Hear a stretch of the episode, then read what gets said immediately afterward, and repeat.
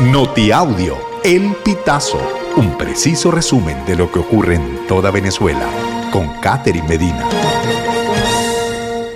Saludos estimados oyentes. A continuación hacemos un repaso informativo por las noticias más destacadas hasta este momento. Comenzamos. DGCIM solo encontró mapas de 1900 en la casa de Rocío San Miguel unos 20 mapas de Venezuela con diferentes zonas estratégicas o de seguridad que datan de los años 1900 fueron los artículos incautados durante el allanamiento a la casa de la abogada experta en temas militares y defensora de los derechos humanos Rocío San Miguel, según lo informado este jueves por el abogado Joel García.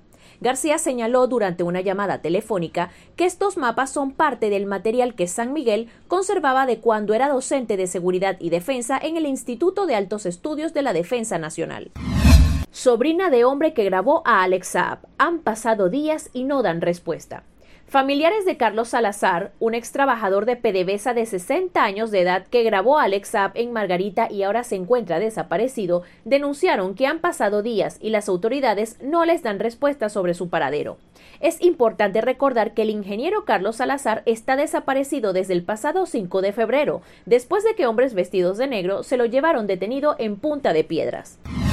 ONGs alegan que suspensión de actividades de la ONU deja desprotegidos a los venezolanos. Además, el gobierno inició una revisión integral de los términos de cooperación con la ONU en los próximos 30 días y ordenó la expulsión de 13 funcionarios que operan en Caracas.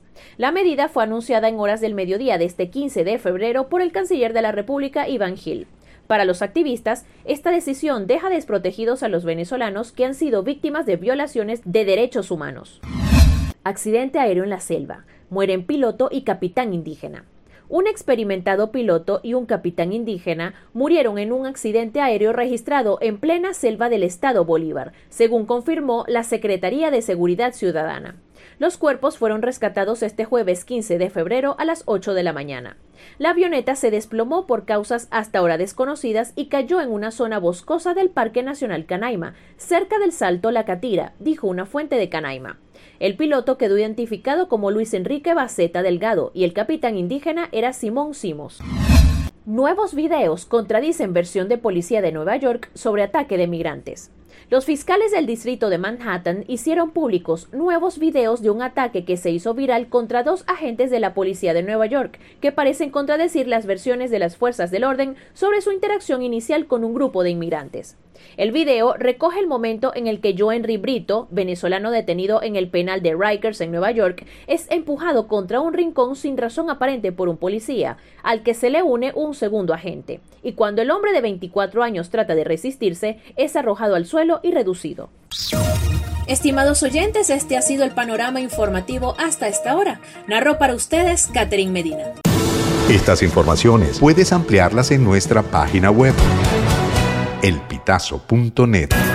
También recibimos tus denuncias vía SMS o WhatsApp a través del 0414 230 2934.